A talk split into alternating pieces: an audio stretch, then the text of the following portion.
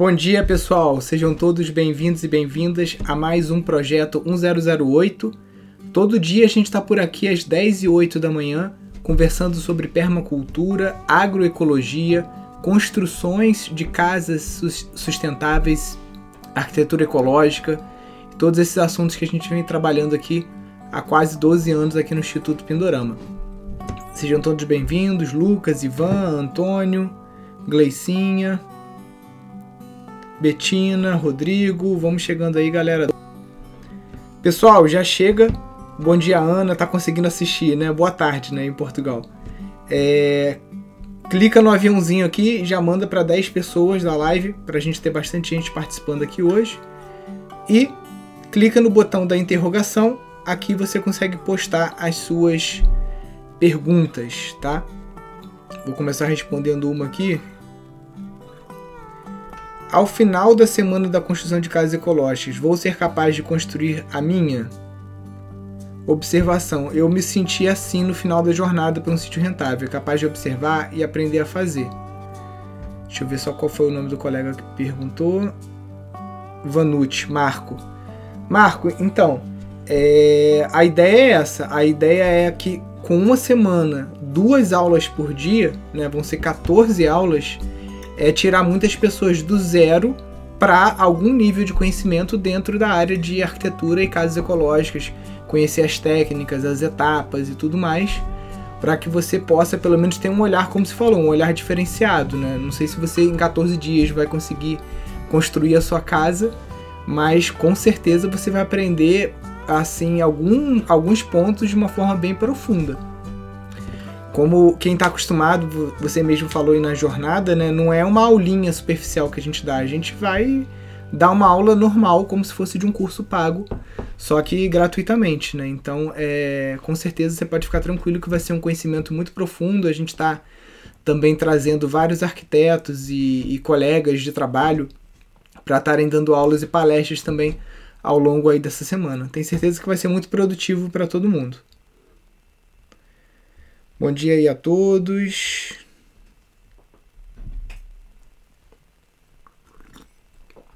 Em quanto tempo se constrói uma casa ecológica bem simples? Depende muito da técnica. Tem técnicas que são muito rápidas. Quem está acompanhando a gente aqui há mais tempo deve ter visto lá no início do ano, em fevereiro, veio a equipe do arquiteto Marcelo Bueno para cá. Em 11 dias de trabalho, eles levantaram uma casa de é, 24, acho que 24 metros quadrados, né? Até o telhado, tudo pronto. Só faltou elétrica e hidráulica, né? Mas tiraram ela do chão até o ponto de telhado. É, e já tem técnicas que são um pouco mais é, demoradas. Tem técnicas, por exemplo, a taipa de pilão, você vai levar um tempo para fazer a forma, mas uma vez a forma pronta, é uma técnica que também vai rápido se você conseguir mecanizar o processo, né? Como tem alguns profissionais aqui no Brasil que trabalham com a taipa mecanizada. Então tudo depende do tipo de técnica, se você tem o um material no terreno ou não, se você ainda vai ter que cavar um barranco para conseguir o, o, o, solo, né? Depende de vários fatores.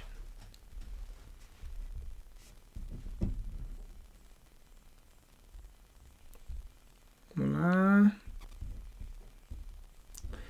Existem no mercado empresas qualificadas para esse tipo de construção?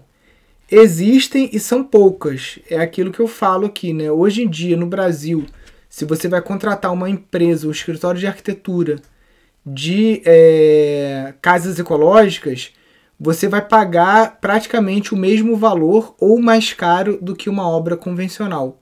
Mas por que isso, Nilson, se são técnicas mais baratas? Porque tem poucos profissionais, é lei da oferta e da procura. É, alguns dos, dos que a gente vai entrevistar lá durante a, a semana, vocês vão ver, são pessoas que trabalham só para obras ou institucionais, né, para faculdades, para institutos, para para CNPJ, né? Então é obra para pessoa jurídica e aí obviamente cobra mais caro. Ou quando é para pessoa física, são obras para pessoas que têm um poder aquisitivo maior. Por quê? Porque é onde está tendo demanda, né? E, mas quer dizer que a casa ecológica ela é mais cara do que a convencional? Não. Tem muitas técnicas aqui que você consegue trabalhar você mesmo construindo, então você já elimina o fator mão de obra em muitas etapas da obra, eliminar 100% não dá, só para quem realmente sabe um pouquinho de tudo, né? Para quem é meio MacGyver, sabe hidráulica, sabe elétrica, sabe um pouquinho de tudo, ou gosta de aprender esses assuntos, né?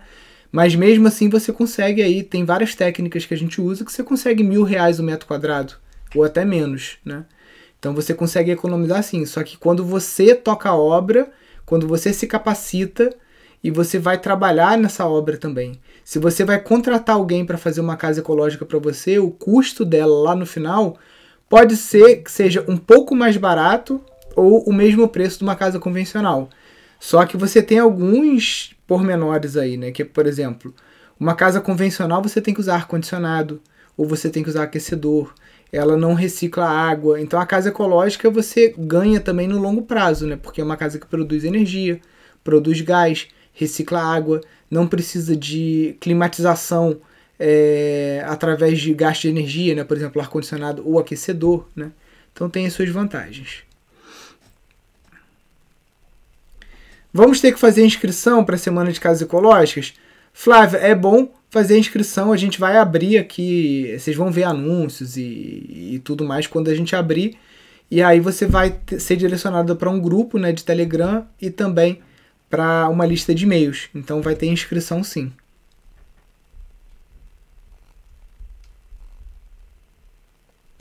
Olá, Nisso. Gostaria de conversar com você através do vídeo. Seria possível? Marcos Florence. Deixa eu ver se ele está aqui na área. Está aqui. Marcos, estou te chamando aí. Se você conseguir entrar, me.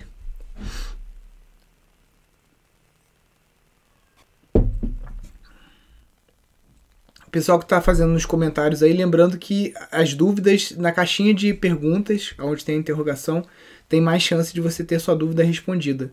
Quando faz a pergunta nos comentários, vai passando e às vezes não consigo não consigo acompanhar. Oh, Marcos, eu acho que deu bug aí na tua chamada de vídeo, não estou conseguindo falar com você. Saudações pindorâmicas. Estou amando o curso de gestão, mas o aplicativo Sparkle está dando problemas. Cláudio, o Sparkle é um plus, né? um bônus. É, a maior parte dos cursos online que eu faço, por exemplo, como aluno, eu faço no meu navegador, no Google Chrome. E eu estudo pelo. Todos os cursos que eu comprei hoje, que eu acompanho, são na Hotmart. E eu faço no computador, eu ligo o computador na televisão para poder ver maior. E eu estou fazendo através do meu navegador. No navegador não tem zero problema, não tem problema nenhum. O Sparkle, como é um aplicativo, né, aí às vezes pode dar problema em algum dispositivo ou outro. Sendo que semana passa, passada, não, retrasada, a gente saiu de viagem. Eu usei o Sparkle para estudar durante a viagem também, não tive problema nenhum, não. Mas aí não é algo que é da nossa competência, é com o pessoal da Hotmart. Mas pelo menos um, um método de você assistir a aula você consegue, que é o, o navegador, né? Que é o que 90% das pessoas usam. Comecei engenharia civil. Tem alguma dica em que assunto focar? Juliana, é, como eu falei aqui, né, não tô, é, é, tô só trazendo um fato, não tô julgando, mas a gente vê muitas pessoas que têm formação em engenharia civil que não estão conseguindo trabalho e estão tendo que trabalhar como Uber ou fazer qualquer outro tipo de coisa, entregar marmita, fazer qualquer trabalho. Não estou falando que é um trabalho menor do que o outro, só estou falando que uma pessoa que estudou engenharia civil, ela não tinha na mente dela trabalhar como Uber, certo? Ela queria trabalhar como engenheira. Os salários no Brasil são muito baixos, né? tanto na área de engenharia quanto de arquitetura, para o pessoal que é júnior. Então, se você não buscar um diferencial na sua carreira, vai ser difícil você conseguir manter a sua família com um salário inicial de, de, de engenheira ou de, de arquiteto. Né? E basicamente, se você. É, a gente tem, tem dois tipos de pessoas, né? E não, mais uma vez, não estou julgando. Mas tem pessoa que nasce para empreender e tem, e tem gente que nasce para ser empregado. Se você nasceu para ser empregada, você vai ter que ser muito sagaz, correr muito atrás, porque a concorrência é muito grande para você conseguir ser contratada por uma multinacional ou uma grande empresa e tudo mais, e ter aí o seu salário de quê? De 5, 6 mil reais, né? Se você conseguir, porque um salário de engenharia para quem está começando hoje é 2 mil reais, né? A arquitetura é a mesma coisa. Eu tenho amigos aqui que são arquitetos que estão ganhando 5 mil reais por ano. 5 mil reais por ano. O cara consegue pegar um projeto por ano projeto pequeno, só de regularização de uma, uma casa na prefeitura, uma coisa assim. E ao mesmo ponto eu conheço gente que não consegue parar de trabalhar, que está rodando o Brasil trabalhando, que faz aí gira os seus 20 a 30 mil reais por mês com é, tocando obra. Né? Então é, eu, se eu estudasse engenharia, seria para montar a minha empreiteira e para trabalhar com obra, para empreender no ramo de engenharia civil. Eu não gostaria de trabalhar numa empresa. Eu já trabalhei numa empresa de engenharia civil por dois anos. O, o, o salário que eu recebia aqui para Friburgo era até acima da média, né? Mas não era algo que fosse muito legal, né? Tanto que eu acabei saindo da empresa e não trabalhar numa multinacional.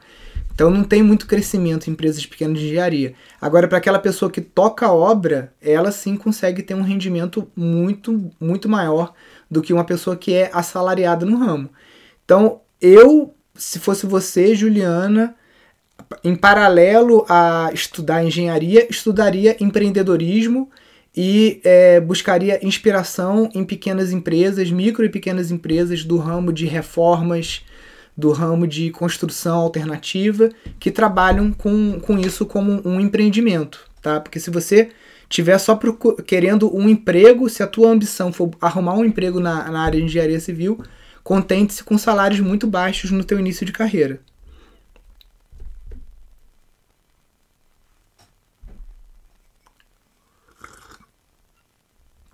É possível fazer um sistema de água quente a partir do fogão a lenha de ferro batido? Paula, qualquer tipo de fogão a lenha, é, lareira, é, fogueira, você consegue aquecer água através de uma serpentina. Aqui no Pindorama, a gente tem serpentina na lareira aqui de casa, a gente tem serpentina no fogão a lenha da casa sede e a gente tem serpentina no pátio, aquele mosaico bonito que vocês devem ver em anúncios e fotos do Pindorama. No centro daquele mosaico a gente tem uma, uma, um espaço dedicado a se fazer um fogo e ali também a gente tem uma serpentina. Então não importa muito aonde que você vai botar fogo, tá? O que importa é você ter uma serpentina sem emendas, uma serpentina que é feita com cano curvo, curvado, né? É, numa máquina especial. Essas serpentinas que têm conexões, joelhos e tudo mais, elas costumam vazar água Nilson, o que que serpentina? Você tá falando serpentina aí, não sei o que que você tá falando. Serpentina de carnaval? Não, deixa eu mostrar aqui. É... Deixa eu dar uma, uma Granamir Solar. Deixa eu dar uma moral pro seu Gilberto aqui, que é o cara que fez a serpentina aqui de casa. Não, acho que o site dele tá fora. Pô, seu Gilberto, aí é foda também, né? Granamir Solar, deixa eu ver. Ah, é .com. Esse aqui é o site do seu Gilberto. Ele, ele, ele tem a máquina para entortar serpentina. Que essas aqui são as melhores, entendeu? Que não tem nenhum tipo de emenda. Tá? Ele faz de cobre, faz de inox, faz de cano galvanizado, né? Faz sob medida. Por exemplo, se você quer aquecer uma caldeira né, de uma fábrica, você está falando de uma serpentina sim. Se você está falando de um, de um fogão a lenha em casa, a que ele fez pra gente foi essa aqui, ó para esse tipo de fogão a lenha mineiro, assim, que é comprido, que usa aquelas chapas de ferro fundido da. Esqueci o nome da fundição aí, fundição libanesa, né? É... Deixa eu ver aqui, ó. Acho que aqui na capa dele tem, ó. Fogão, fogão a lenha, ó. Esse fogão aqui, ó, comprido, a gente compra uma, uma, uma, uma chapa de quatro têmperes, têmperas. Têmperes, meu português não é meu forte. e aí, é essa aqui você consegue botar aquela serpentina comprida. Esse fogão a lenha aqui, que o seu Gilberto fez aqui em casa, com também com forno, é muito eficiente. A gente aqui com meia hora de fogo lá no fogão a lenha, você tem o boiler rufando, cuspindo água, cuspindo vapor lá pelo suspiro. A Marli, bom dia Marli. Marli tá lá cuidando do jardim, cuidando das coisas e ouvindo a live. Isso aí, Marli.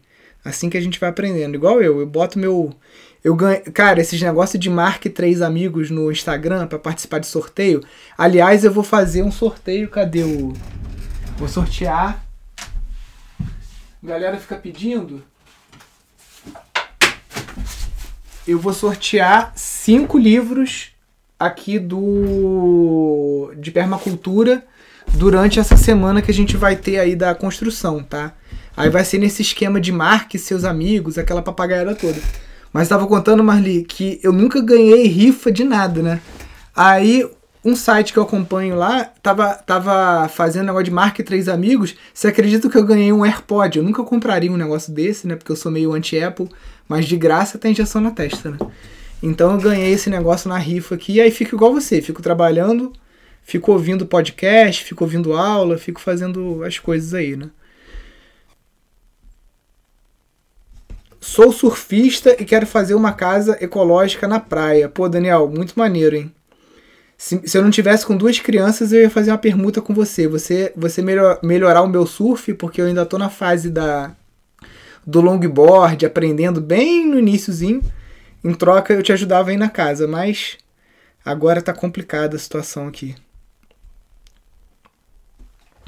Cheguei por agora. Quais são os benefícios de uma casa ecológica? Daniel, Principais benefícios de uma casa ecológica. É, são técnicas que geralmente uma pessoa comum consegue construir, tá? Porque são técnicas que não exigem um treinamento em cima de materiais industriais, por exemplo.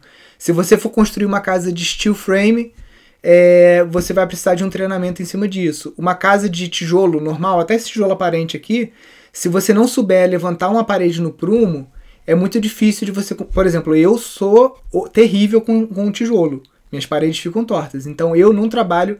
Eu, Nilson, não trabalho com técnicas de tijolo aparente, tá?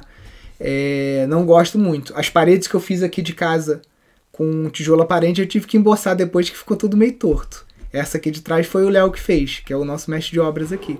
Então eu trabalho bem com a type de pilão, eu trabalho bem com o Power Pick e eu trabalho com o Hiperadobe que são técnicas que qualquer pessoa consegue construir. Então, o primeiro ponto é esse, Daniel.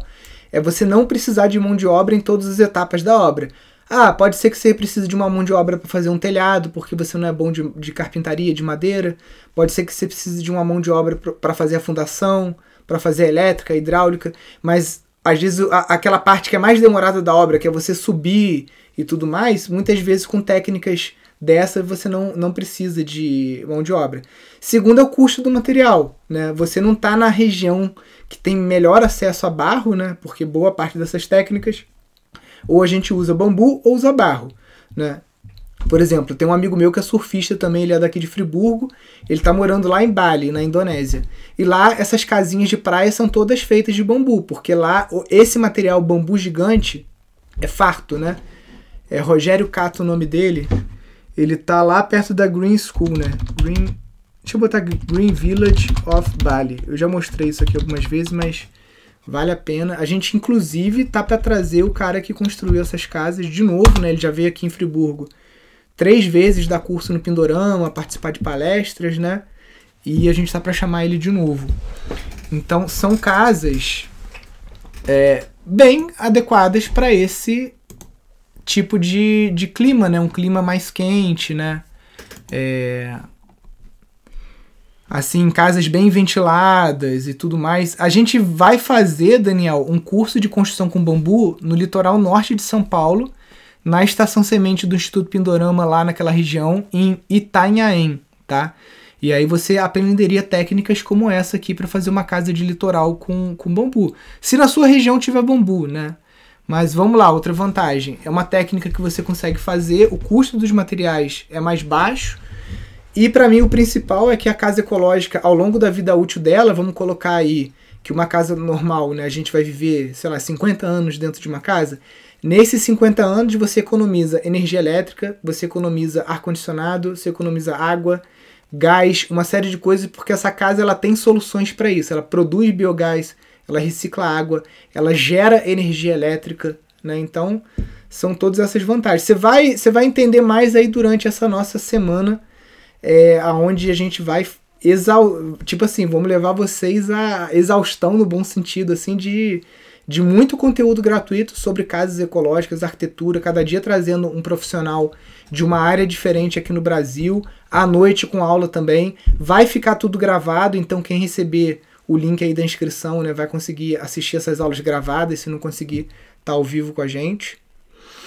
Mas é isso.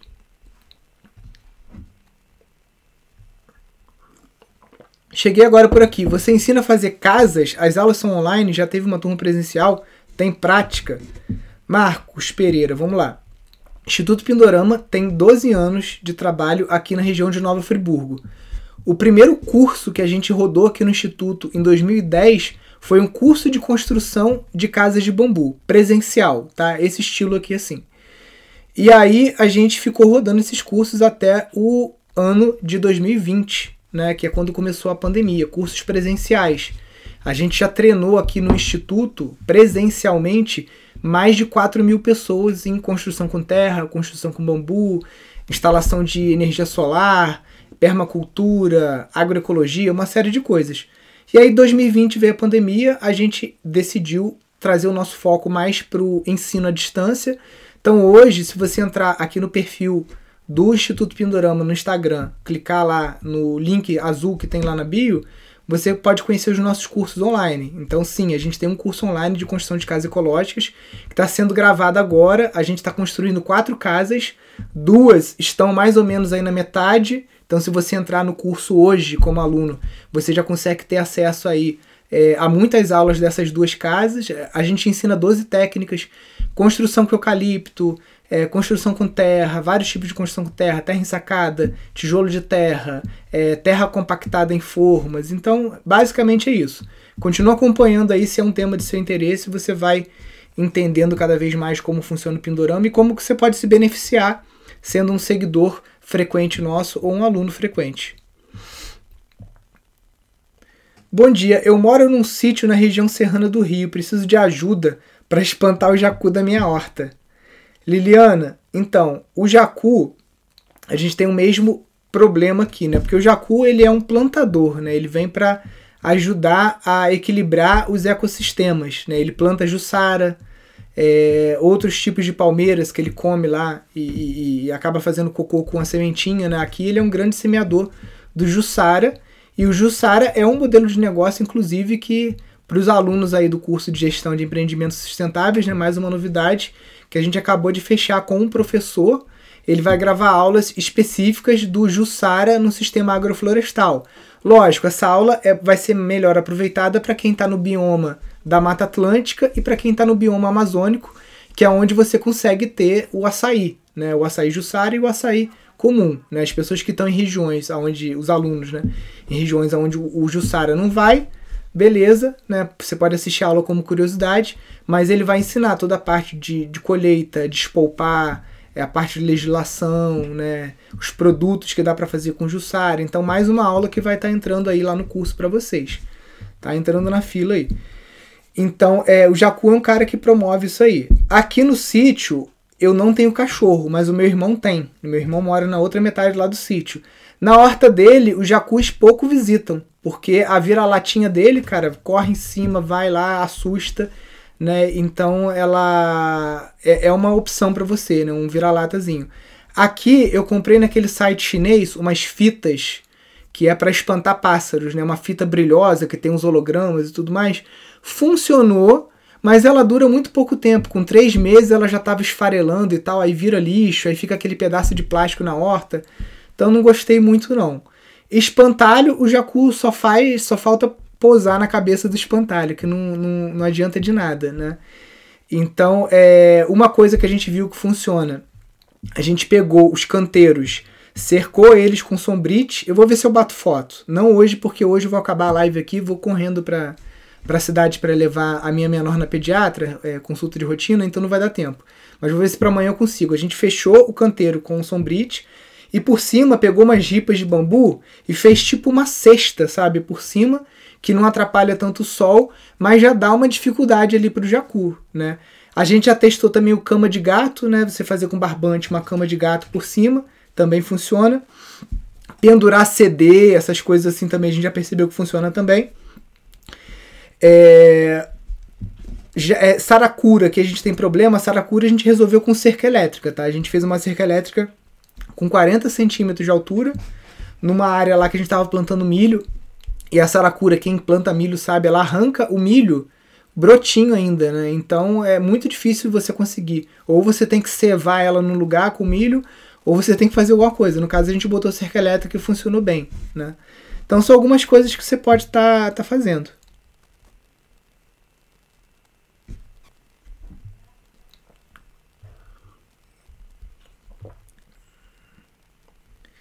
Tem o livro de casas ecológicas impresso? Quanto? Antônio, esse livro aqui, ele tem as técnicas, ele tem muita coisa de permacultura. Só tem ele em e-book.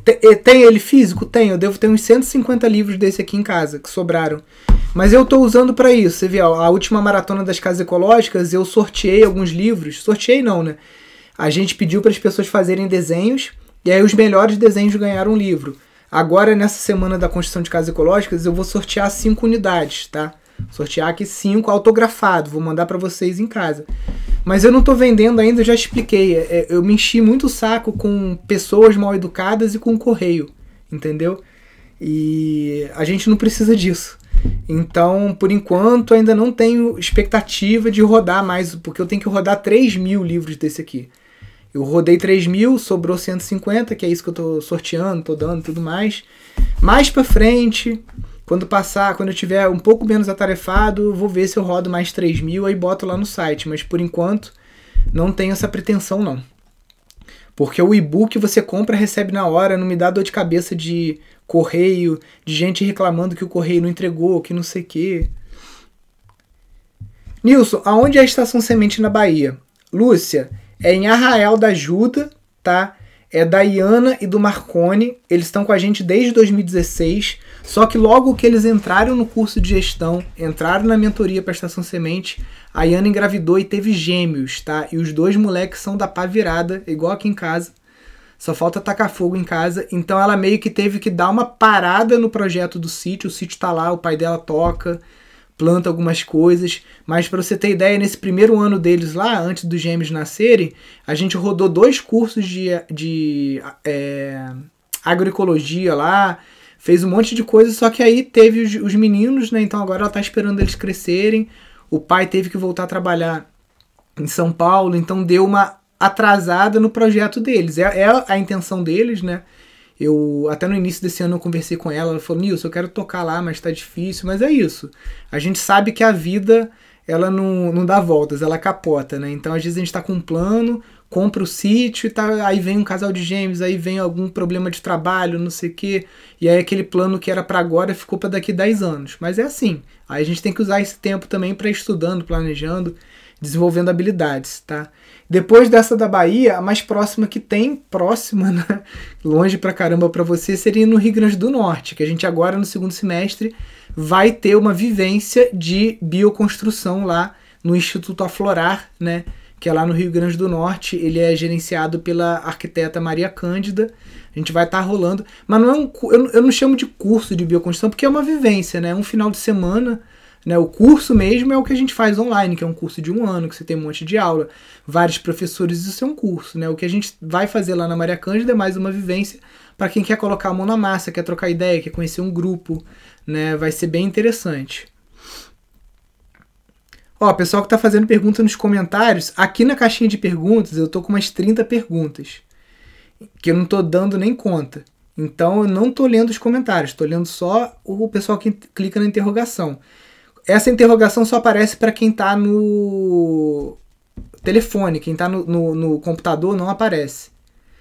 Como eu descubro o tipo de bambu que eu tenho no sítio? Adriana, manda para mim, manda um direct que eu identifico. É um trabalho que eu faço com mau gosto.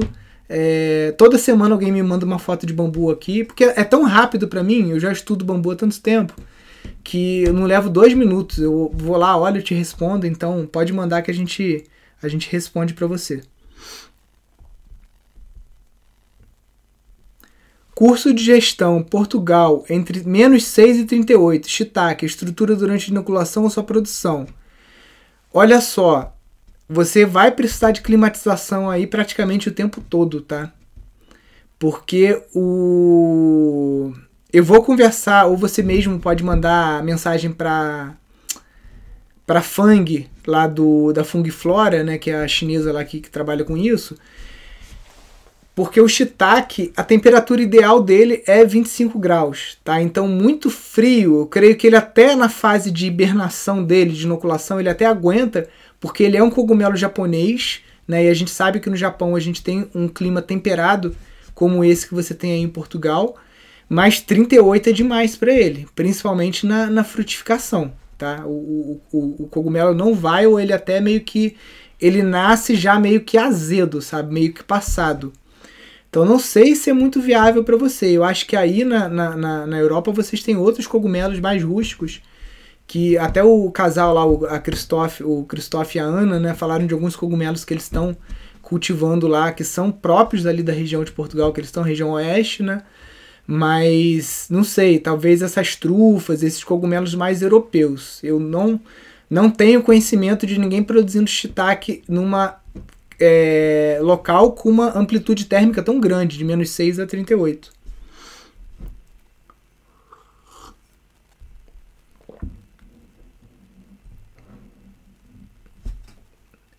Gostaria de conhecer a estação de Itanhaém. Então, ó, te mostrar aqui, ó, você vem aqui em rede.pindorama.org.br. Deixa eu afastar mais aqui. Show. Aí você vem aqui em cima, terras e sítios.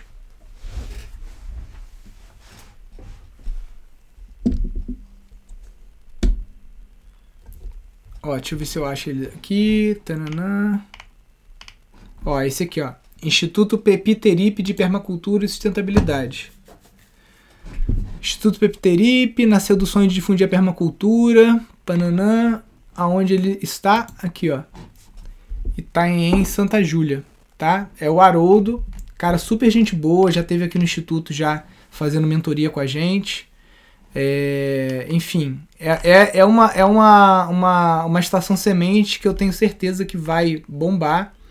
O Haroldo é um cara muito centrado, também é executivo de multinacional, né? Se aposentou agora e tá dedicando 100% da sua energia no projeto. Então, acredito que muito vocês vão ouvir muito ainda desse instituto aqui, né? Que é, é Estação Semente do, do Pindorama. Vamos lá. Nilson, conhece algum projeto que tenha criação de cabras?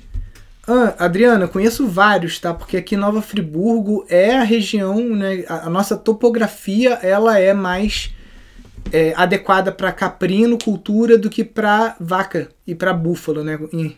que o, os vizinhos aqui insistiram e acabaram falindo com isso, né?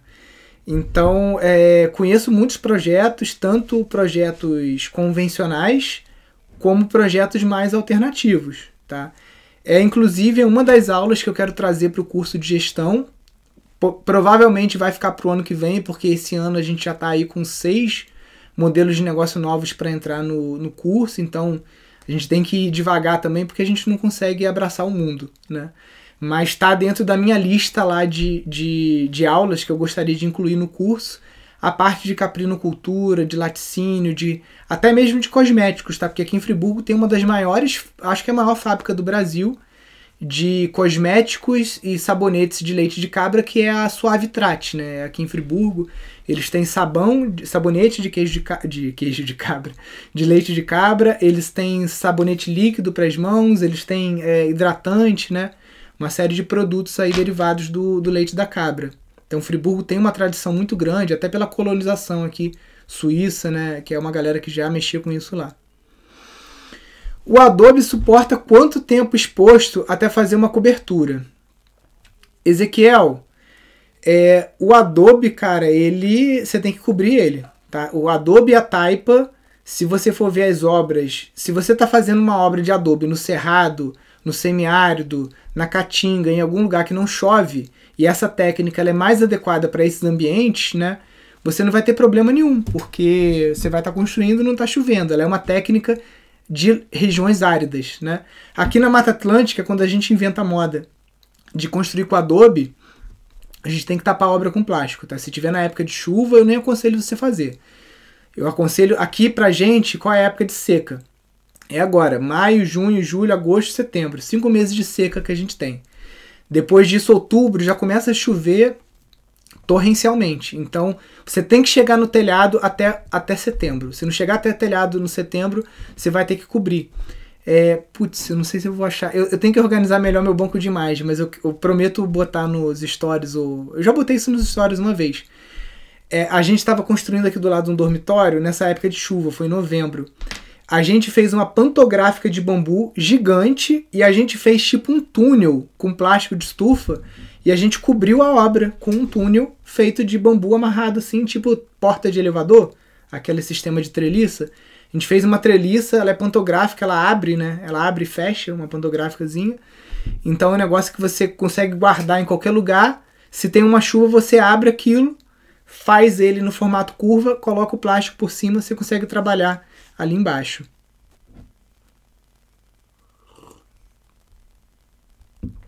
Vamos lá. Nilson, vocês terminaram a experiência que comentou tempos atrás sobre combate a cupim? Não, Maxwell, na verdade eu vou começar agora, porque tem que ser feito na época de seca. Até semana passada a gente ainda teve uma chuvinha. Então vou começar agora. Sendo que aconteceu um fato inusitado aqui. Os cupins estão desaparecendo e está aparecendo a formiga capelão. Aí conversando com o pessoal da região aqui, eles falaram que a formiga capelão geralmente ela, ela invade a casa do cupim de solo. Mas não é uma situação, ah, melhor não, porque ela também come madeira. Né? Então é, ela, ela vai tirando umas lasquinhas, né?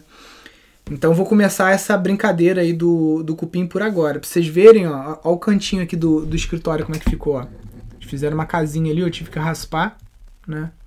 Mas tá tá meio sinistro. Mas eu não quero. A, a, a empresa, aquela Tru, Trulinolen, né, que é de detetização, eles cobraram 8 mil reais para detetizar a casa e com um veneno que é teoricamente ele não faz tão mal para o ser humano, que é um neonicotinoide, né? Ele é derivado de nicotina, nicotina do, do, do, fumo, né?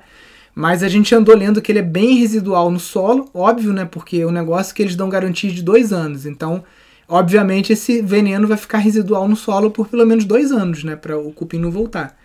E, e, ele, é um, ele é um veneno que ele ataca as abelhas, né? Lógico que a abelha não vai lá no solo pegar o veneno, né? É, é, o neonicotinoide ele dá muito problema para o pessoal que pulveriza em lavoura e aí a abelha vai na flor, ela acaba se contaminando e aí contamina a colmeia e muitas vezes a colmeia toda morre, né? Na inoculação do solo para combater o cupim de solo, não tem tanto risco para a abelha, mas você está botando veneno residual no solo, né? Então a gente vai testar uma cauda aqui de bórax com NIM, talvez até botar algum óleo essencial também, estamos estudando para ver se consegue.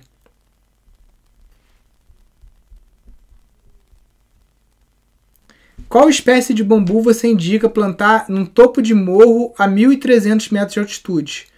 Olha, eu não aconselho você plantar espécie nenhuma de bambu em topo de morro. Topo de morro é área de preservação permanente. Você tem que restaurar essa área com árvores nativas. Então, é, na sua região, você pode ir em outros topos de morro, de mata primária ou secundária, entender quais são as espécies que estão ali é, populando né, essas montanhas da sua região e você utilizar essas mesmas espécies para reflorestar o teu morro. Não plante bambu em topo de morro, tá?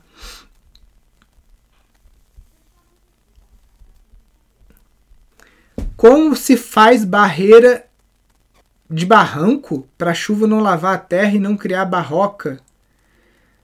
Não entendi muito a sua pergunta, né? mas acredito que você está falando de movimentação de terra, você está fazendo taludes e aí esses taludes estão sendo erodidos aí quando chove. Por quê? Porque você tem que fazer valas, tem que fazer swales de infiltração.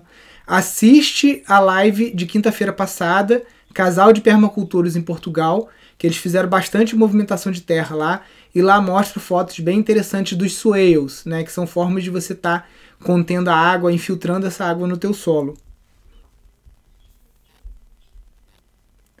Ó, o pessoal que tá mandando pergunta no comentário, já falei, para mandar aqui na interrogaçãozinha, que eu não dou conta. Daqui a pouco eu tenho que terminar a live. Eu tô dando prioridade pro pessoal que tá postando aqui no lugar certo. Só queria comentar que seu curso nos inspirou tanto que compramos um sítio aqui em nossa cidade. Puxa, Luciano, muito legal, cara. É isso aí. A gente tá puxando esse bonde aí da revolução neo-rural que é as pessoas que curtem a vida no campo saírem da cidade, irem para o campo, gerar impacto positivo naquela comunidade rural, é, começarem produtos e serviços baseados numa agricultura agroecológica, sem veneno, né, com comércio justo. Então é isso aí. Obrigado por você fazer parte dessa revolução com a gente aí. Com uma área de 1.200 metros quadrados em Atibaia, é possível implantar permacultura? Rosana, a permacultura pode ser implementada em áreas de qualquer tamanho. Existe um caso muito, muito famoso da família Dervais, que eles moram na Califórnia. Infelizmente, agora o, o, o, o pai, né, o chefe da família, ele faleceu tem alguns anos, mas eu queria. Eu até estive na Califórnia não consegui visitá-los. Eles têm uma, uma, uma, uma horta, isso aqui é até do nosso canal, de 400 metros quadrados. Tá? E eles praticam permacultura é, numa área urbana de Pasadena, né? lá na Califórnia. Então depois você dá uma olhada nesse vídeo aqui. Esse vídeo nem é do Pindorama, eu catei de algum canal, botei aqui porque eu achei muito interessante. Tá com umas legendas meio tosca, mas vale a pena você ver. Então a permacultura pode ser aplicada num apartamento, pode ser aplicada num quintal, pode ser aplicada numa mochila se você é uma pessoa que é nômade, pode ser aplicada numa Kombi se você mora no motorhome, tá? A permacultura ela não só é uma metodologia para criar assentamentos humanos sustentáveis, mas ela também é uma filosofia de vida, né? Em que você está trabalhando de forma sintrópica o seu viver. Então ela pode ser aplicada em qualquer contexto, tá?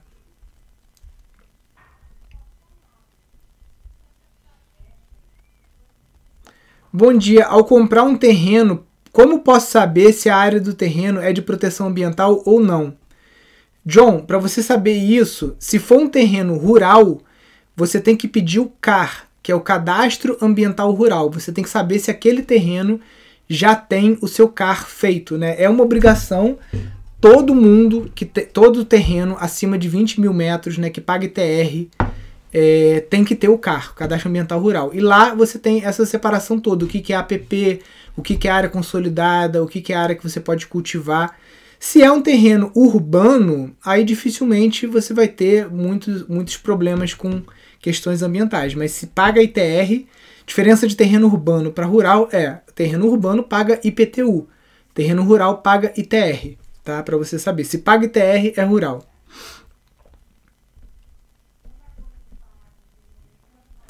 Aqui no sítio temos muitos pés de caju, mas eles não dão fruto. Pode me ajudar?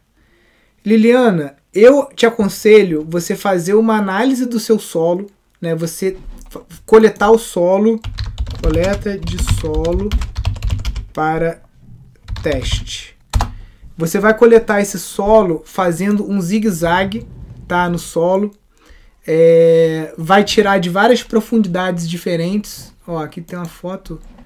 Vou até salvar essa foto aqui porque ela, cadê, ó?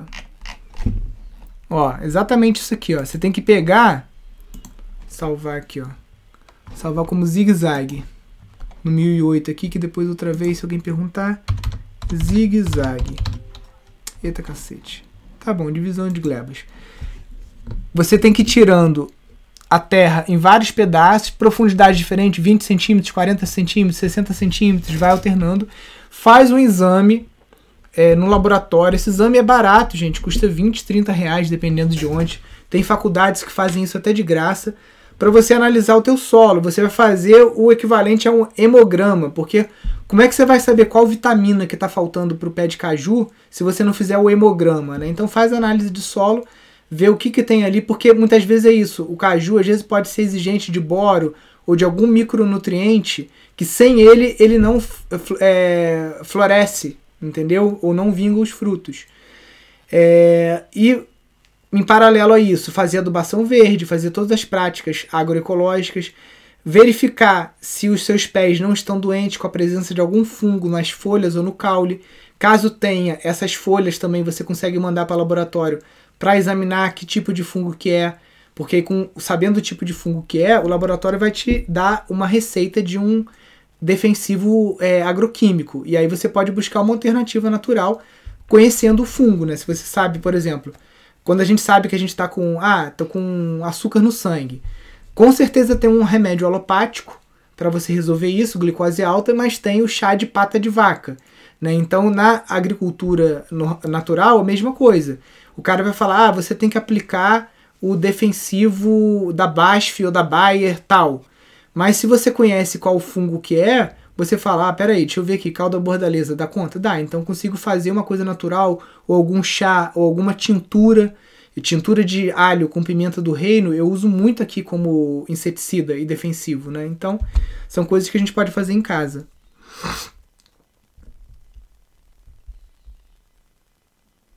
Como ter o contato da Maria Cândida? Eu sou de Natal. Então, Maria Cândida, você vai vir aqui na rede Pindorama, né? É, você vai clicar aqui em terras e sítios.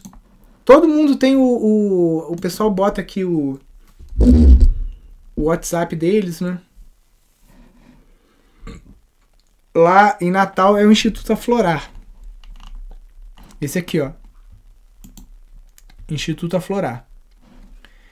Aí se você clicar aqui em enviar uma mensagem, ou se você clicar aqui embaixo, tem o Instagram dela, ou por aqui, tem várias formas de você entrar em contato. Tá aqui a Maria Cândida, tá? É um sítio bem grande, pertinho do aeroporto, ali em Califórnia. Queria muito ir lá, agora no, nesse, nessa vivência que vai ter, mas eu acho que eu não vou conseguir ir. E aí quem vai vai ser um professor que a gente convidou para estar tá fazendo essa vivência lá.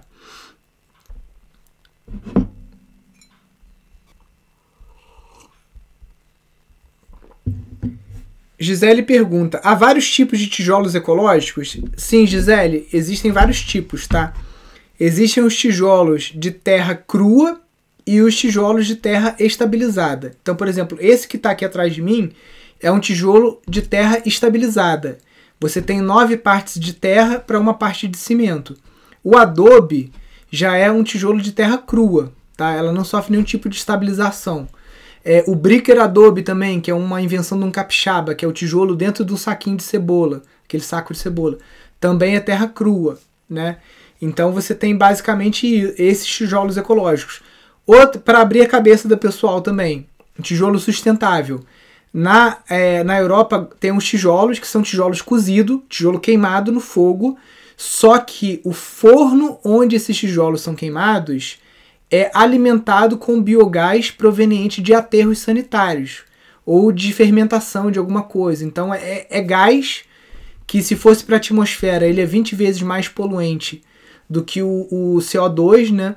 Então você queima esse gás dentro de uma olaria para você fazer um tijolo que ele é ecológico. O barro é, é, é, tem rastreabilidade de onde ele foi tirado. Em vez de ser utilizado lenha, é utilizado biogás a partir aí ou de esgoto, de alguma coisa. Então eu considero esse um tijolo ecológico também, né? apesar de ser um tijolo queimado.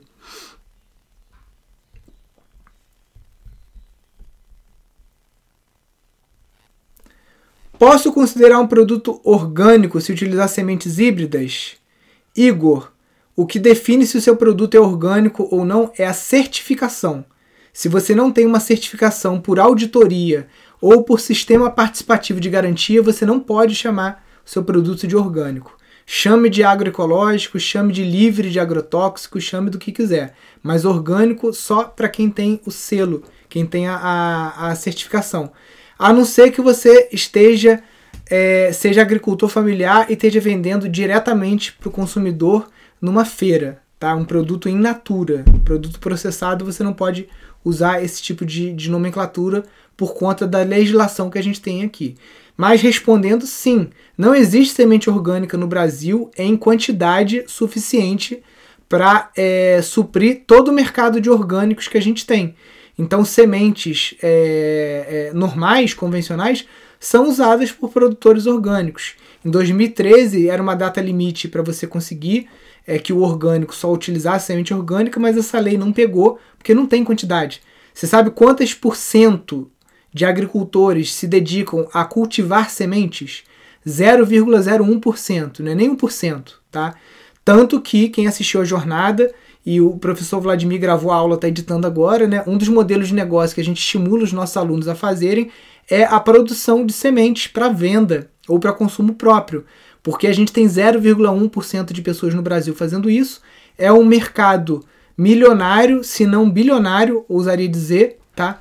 E é, com, na mão de pouquíssimas pessoas. Então a gente precisa de mais pessoas produzindo sementes.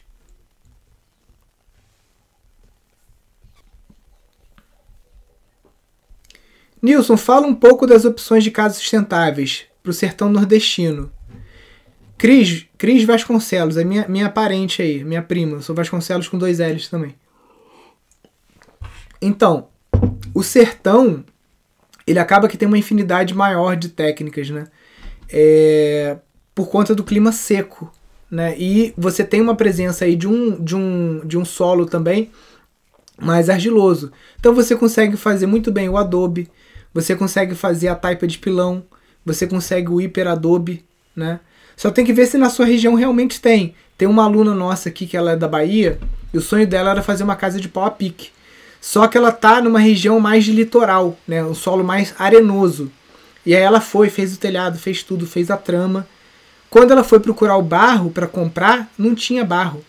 O barro ia ter que vir de 300 quilômetros de onde ela estava. E aí ficava muito caro, ficava mais barato ela ter feito a casa dela de tijolo. E aí eu nem sei que fim que deu, se ela desmanchou ou se ficou lá só o, a trama, né? Se ela fechou aquela trama de alguma outra forma. Com esteiras, não sei. Mas então analisar também a característica do teu solo para saber se é um solo que você consegue estar tá utilizando. E nessa parte do solo, um dos professores que a gente vai trazer, que aliás dois são muito especialistas nisso, eu vou pedir para eles tocarem bastante nesse assunto do, do, do solo para bioconstrução. E aí vocês assistindo às aulas, vocês vão conseguir entender melhor aí é, que muitas vezes o solo vai determinar o tipo de técnica que você vai fazer. O solo e o clima, né, basicamente. Bom dia. O que pode fazer com taquara, além de artesanato? Dá para substituir o bambu? Valeu. Ronei, a taquara é um bambu de ciclo de vida muito curto. Ela dura, a toceira da taquara dura 7 anos e aí ela morre. Só que como ela faz aquela, aquele anzol e ela, quando ela encosta no solo, ela dá margem para mais uma toceira vir e nascer de novo, né? A taquara basicamente é utilizada para cestaria e para fazer forro, porque e para fazer instrumento musical também para flauta, porque ela tem um entrenó muito longo. Para fazer flauta você não pode ter esse nozinho aqui, né? Não pode ter isso aqui, que atrapalha o sopro. Então basicamente é para isso. Não dá para ah, dá para substituir, dá. Se você juntar 20 taquaras é, num feixe, né? Com certeza se a gente fizer um teste de compressão nela, ela vai aguentar alguma carga ali em cima, mas não, não vai ser produtivo, entendeu? É mais produtivo mesmo a taquara ser utilizada para você fazer um, uma, uma, um trançado, para você fazer um forro, fazer alguma coisa assim mais de acabamento mesmo.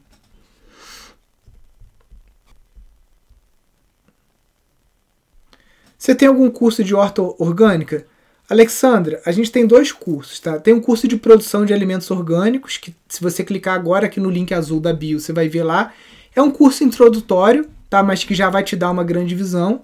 E a gente tem um curso de gestão de empreendimentos sustentáveis, que tem a parte de produção de alimentos, já tem uma boa introdução lá de agroecologia, e a gente agora está gravando mais dois módulos de agroecologia lá, né? Porque para a gente, horta orgânica, a gente tem que pensar num sistema agroecológico. Então a gente está aprofundando cada vez mais nessa área, tá?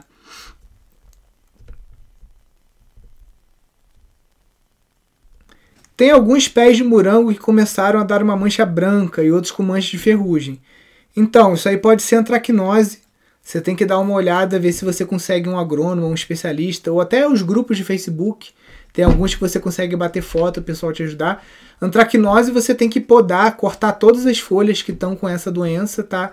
E precisa aplicar alguns defensivos, obviamente naturais, né? Mas dá uma estudada para ver se não é antracnose, que é uma doença muito comum no morango. Bom dia, Estação Semente em Santa Catarina. Sabe se tem alguma perto? Tem que dar uma olhada lá no portal, né? Aqui no portal da Rede Pindorama você consegue é, ter o que a gente chama aqui de visão de mapa, né? Deixa eu ver aqui como que o tá aqui Map View aqui embaixo, né? Você clica aqui, aí ele te mostra e você vem aqui, ó, Santa Catarina. Você consegue ir dando Santa Catarina, que eu saiba, ainda não tem estação semente, tá? Tem só sítio afiliado, que eu me lembre. Tem aqui o do. O Ubaldo vive compartilhando conteúdo com a gente aqui. Um grande amigo. Já fizemos uma live com ele também, o sítio orgânico Serrimar. Agora, se é perto de onde você está falando, não sei porque eu conheço nada de Santa Catarina. Fui algumas vezes, mas só para dar curso rapidinho, então não, não, não conheço muito.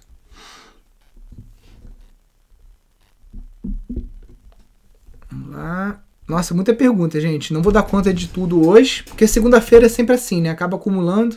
Mas aí a gente tem a semana inteira aqui de live para quem tá chegando aqui pela primeira vez, né? De segunda a sexta eu tô por aqui, às vezes sábado também, fazendo respondendo essas perguntas. Conhece exemplos de cooperativas agroflorestais que forneçam para alguma unidade processadora? Olha, a maior cooperativa que a gente tem hoje no Brasil é a rede Ecovida, tá? É Ecovida. É, a, cooperativa, a rede Ecovida é uma rede e eles trabalham com algumas cooperativas, como a Cooper Natural, tá? Tá vendo aqui, ó? Rede agroecológica Ecovida. E aí, por exemplo, um, uma, uma cooperativa que faz parte da rede Ecovida é a Cooper Natural.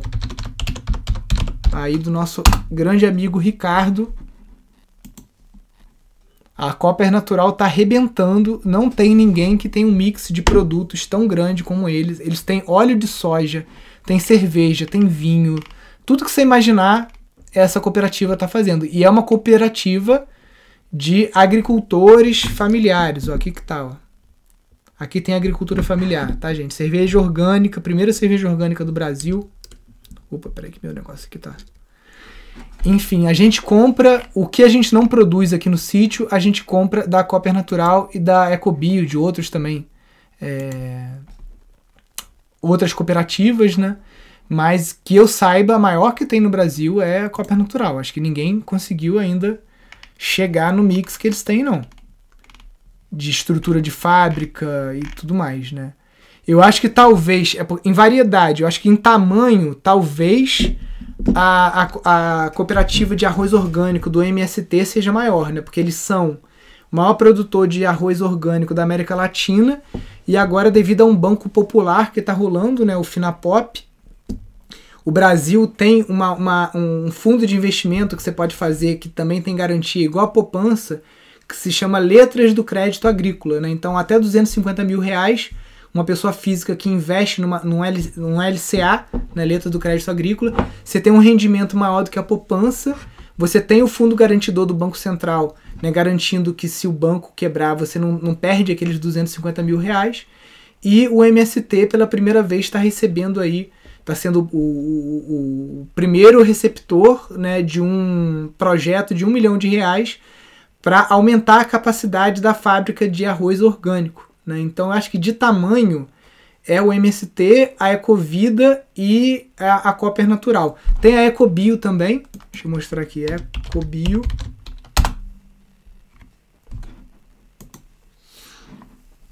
Tá? Também uma galera muito séria. Ecobio a gente compra deles desde 2009, tá? São bem antigos. O único que eu conheço que tem fermento não transgênico para bolo. Tem amido de milho também, a maisena, né? A gente compra a maisena com eles também.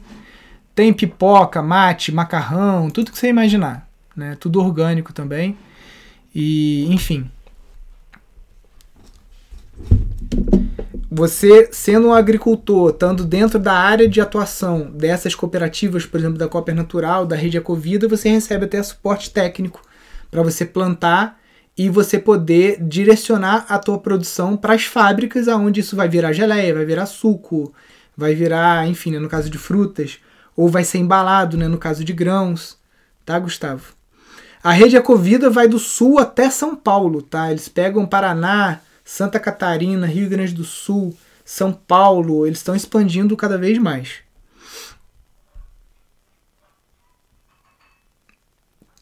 Vamos lá. Nossa senhora, gente, muita pergunta. Vamos ver, vou escolhendo umas aqui. E praticamente é a última pergunta. Nilson, já tem previsão da próxima turma do curso de gestão de empreendimentos sustentáveis? Juliana, a gente está em maio, né? Eu acho que provavelmente final de junho final de julho a gente deve abrir mais uma turma, porque tem muita gente pedindo, muita gente não conseguiu entrar nessa turma agora, ou por questões financeiras, ou porque acabou sabendo do curso só depois que a gente já tinha fechado as inscrições. E aí vamos ver se a gente abre em junho, julho, agosto no máximo, tá bom? Pessoal, então obrigado aí pela participação de todos. Lembrando que essa live aqui, ela fica gravada aqui no IGTV, ela vira podcast. Então você, se você gostou, tá chegando aqui pela primeira vez e você quer ouvir essas lives durante o dia, você está trabalhando, fazendo alguma coisa, vai no seu aplicativo favorito de podcast, você consegue ouvir as lives todas passadas, inclusive as lives que a gente faz no YouTube, dando consultoria para os nossos alunos, que são muito boas. Você consegue encontrar muito material nosso no YouTube também, tá? Amanhã, 10 e 8, eu tô aqui de volta. Me desculpe se eu não consegui responder a sua pergunta. Quem fez pergunta hoje no comentário ficou aqui, pelo amor de Deus, lê minha pergunta. Amanhã volte participando dessa live num telefone, porque no telefone vai aparecer um botão aqui embaixo que é uma interrogação. E eu só leio as perguntas que tá nessa interrogação, porque é difícil para mim acompanhar. O comentário passa muito rápido, tá?